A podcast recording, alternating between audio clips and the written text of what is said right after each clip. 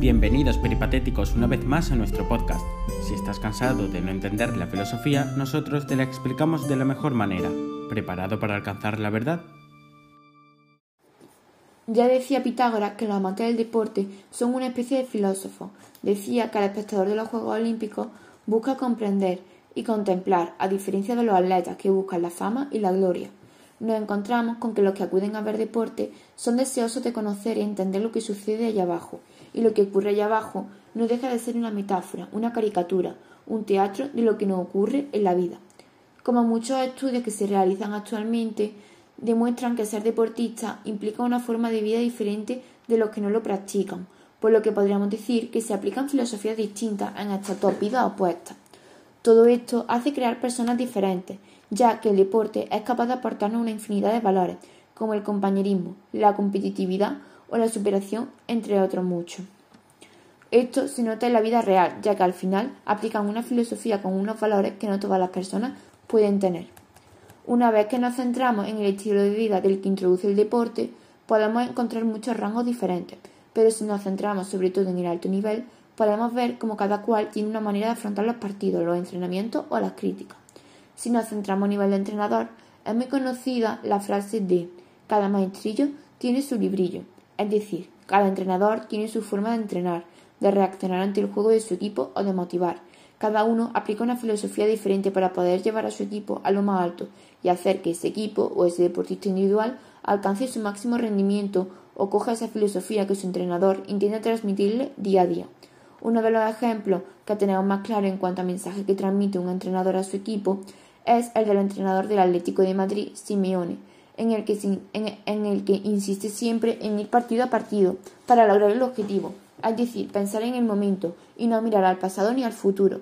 Esta es una filosofía que se puede aplicar perfectamente a la vida, utilizando el día a día, el vivir cada momento con toda la intensidad posible.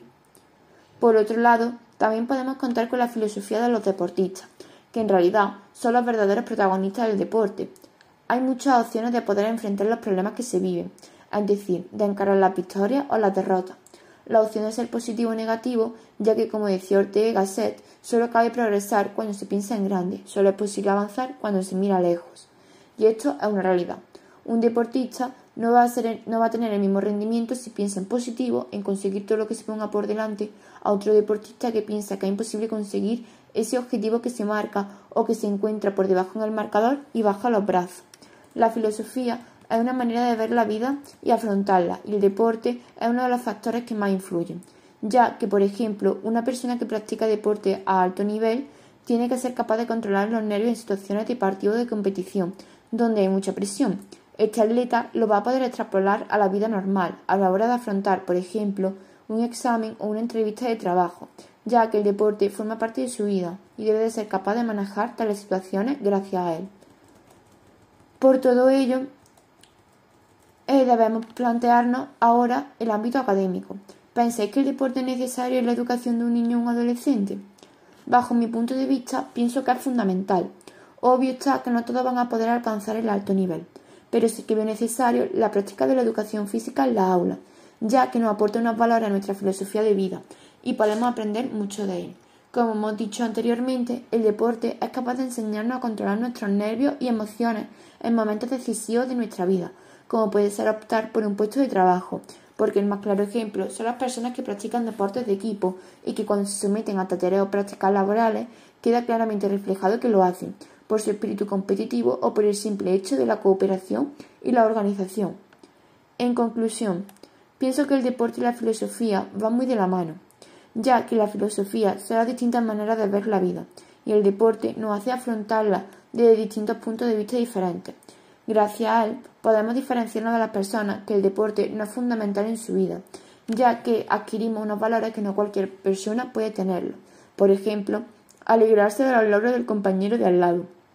Además, bajo nuestra opinión, el deporte debe ser obligatorio en la aula, ya que aparte de salud, como todo el mundo sabemos que aporta, es capaz de hacer que los más jóvenes constituyan un estilo de vida, su propia filosofía bajo los principios del deporte, que únicamente tendrán aspectos positivos.